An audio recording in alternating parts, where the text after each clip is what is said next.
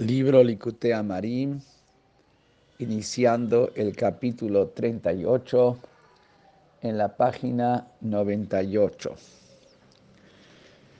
Explicamos en el capítulo 37 cómo el objetivo de la creación del mundo, del universo, es hacer una morada para Hashem en el mundo inferior, que la luz infinita de Hashem brille aquí abajo a través de que el abajo, es decir, la oscuridad de la cáscara que oculta sobre la divinidad, se eleva y se anula hacia la santidad hasta fusionarse de manera tal que la presencia de Hashem brilla en la cáscara ahí, en el lugar de la oscuridad.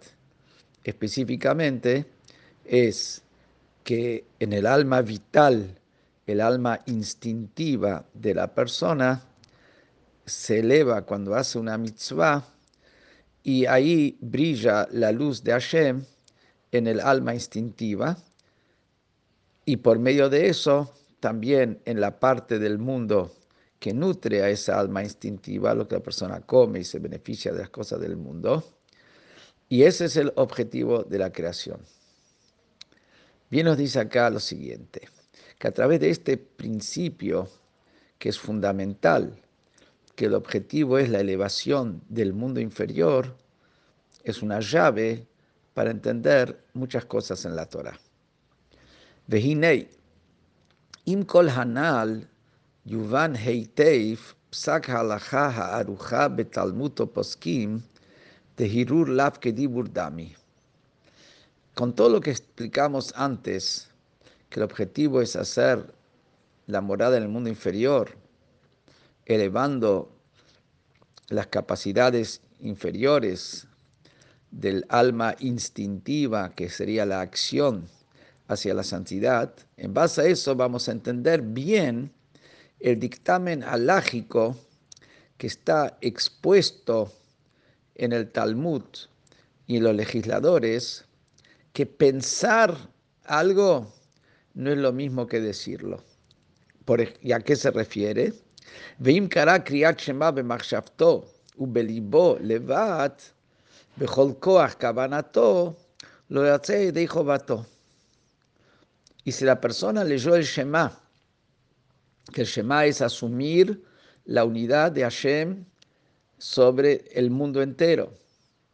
Es un tema que tiene que ver con el pensamiento es un tema que tiene que ver con la faceta interior de la persona. Y si la persona leyó el Shema, Dios nuestro Dios, Dios es uno, pero lo leyó en su pensamiento, lo pensó y en su corazón, y lo hizo realmente totalmente introducido en esto, totalmente involucrado en su pensamiento, en su sentimiento, en la unidad absoluta de Hashem, que ese es el Shema, no cumplió con su mitzvah, su obligación de decir el Shema.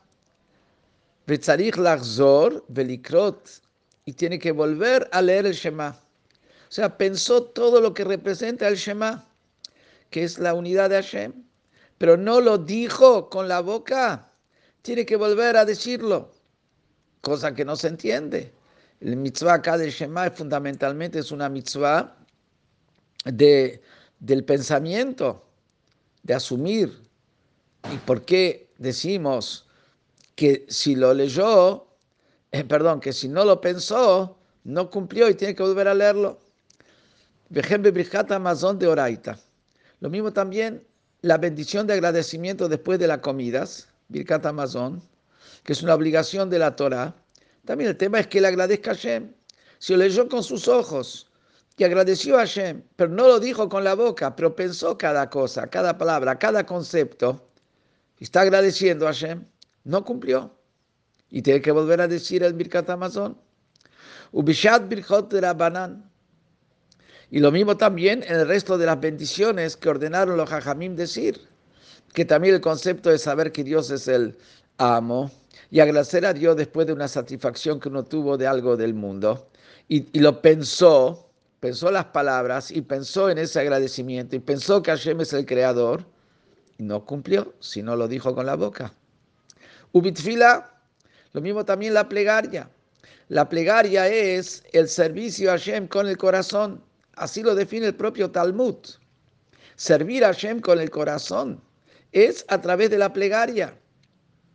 Y si dijo la plegaria mentalmente y con corazón, reflexionó, pero no dijo las palabras, no cumplió la obligación de la plegaria.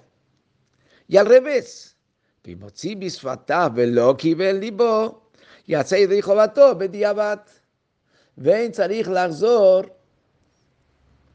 y al revés, si dijo con los labios, con los labios lo dijo, pero no tuvo la intención, o sea, no pensó, no estuvo concentrado, pero dijo la braja y dijo el Birkat Amazon, lo dijo con la boca, y dijo el Shema, y dijo la, la lo dijo con la boca, y no estuvo concentrado, cumplió con su obligación, Bediabat quiere decir ya eh, hecho consumado. Hecho consumado se dice cumplió. Y no tiene que volver a decirlo pensando y concentrado. Levat mi pasuk rishon shel kriyat shema ubrachar rishonah shel tfilat shmona esrei.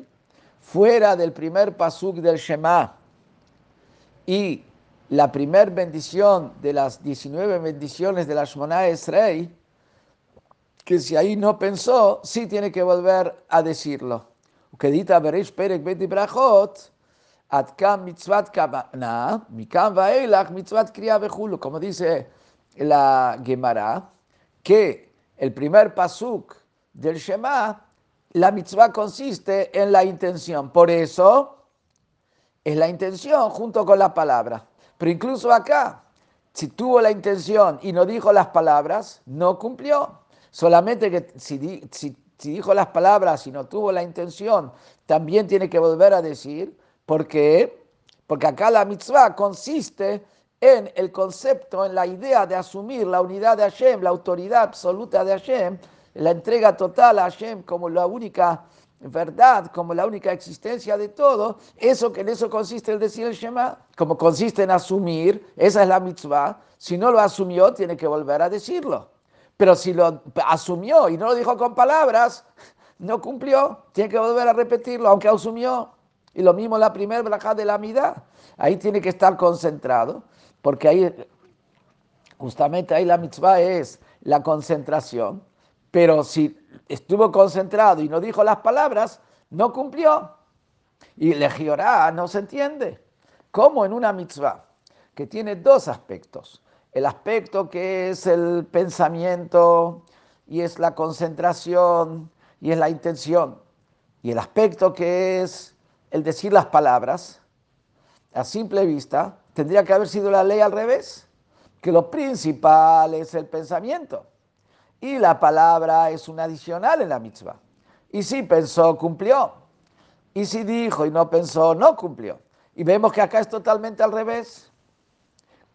tenemos las dos, pensamiento y palabra en la mitzvah, y lo que prima, lo que es prioridad, es la palabra por encima del pensamiento, fuera de esas excepciones donde la mitzvah consiste en el pensamiento, pero también ahí tiene que estar la palabra. ¿Y cómo se entiende? ¿Qué lógica hay? Como mucha gente dice, dice todo el rezo, dijo todas las palabras y no estuvo concentrado todo el rezo, no estuvo concentrado permanentemente y sin embargo cumplió. Y si pensó y reflexionó y no dijo las palabras, no cumplió con el deber de decir la tefila no el motivo de esto, la explicación de esto es Mishum Shaneshama leatzma bemitzvot. La Neshama no requiere de arreglarse a sí mismo a través de las mitzvot. Rak or nefesh. El objetivo de la mitzvot es traer la luz divina para arreglar a qué? No al alma divina, para arreglar al alma instintiva, al alma vital, el alma que está en la sangre. Y para arreglar al cuerpo se necesita introducir la luz divina en el alma vital y en el cuerpo. ¿Y eso cómo se logra que la luz divina baje al cuerpo y al alma vital, al alma instintiva? Eso es al otiot hadibur, shanefesh medaberet behei mozaot ape, que es a través de las palabras, que las letras, la persona las expresa a través de las cinco salidas en la boca, si es la garganta, si es la lengua, si es los dientes, si es el paladar, de donde salen las letras, que el, sonido de las letras es a través de chocar en, en, esos lugares. Quiere decir que la letra de la palabra se forma a través del cuerpo y a través del movimiento del alma instintiva, que la que lo está con el cuerpo. El alma divina no tiene que ver con el cuerpo. Entonces, ¿cómo es de que introducimos en el alma instintiva y en el cuerpo la luz divina? Es a través de la palabra de la tefilá. Y por eso la palabra de la tefilá prima sobre el pensamiento de la tefilá. Porque el pensamiento de la tefilá tiene que ver con la conexión del alma con Hashem. Pero cómo conectas al cuerpo y al alma instintiva con Hashem y cómo lo elevas, que ese es el objetivo de que el alma bajó al mundo y ese es el objetivo de las mitzvot. Eso es a través de decir las palabras donde participa el cuerpo y participa el alma instintiva.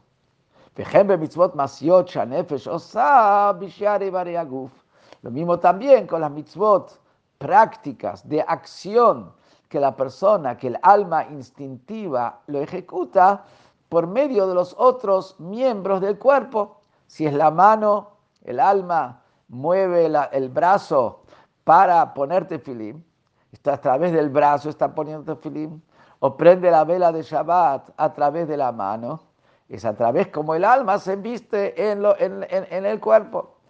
Es ahí donde se introduce la luz divina en el cuerpo. Y por eso es que, la, que lo que prima es la palabra sobre el pensamiento y ni que hablar la acción, como habíamos visto en el capítulo anterior, como la acción prima incluso sobre el estudio de la, de la Torah.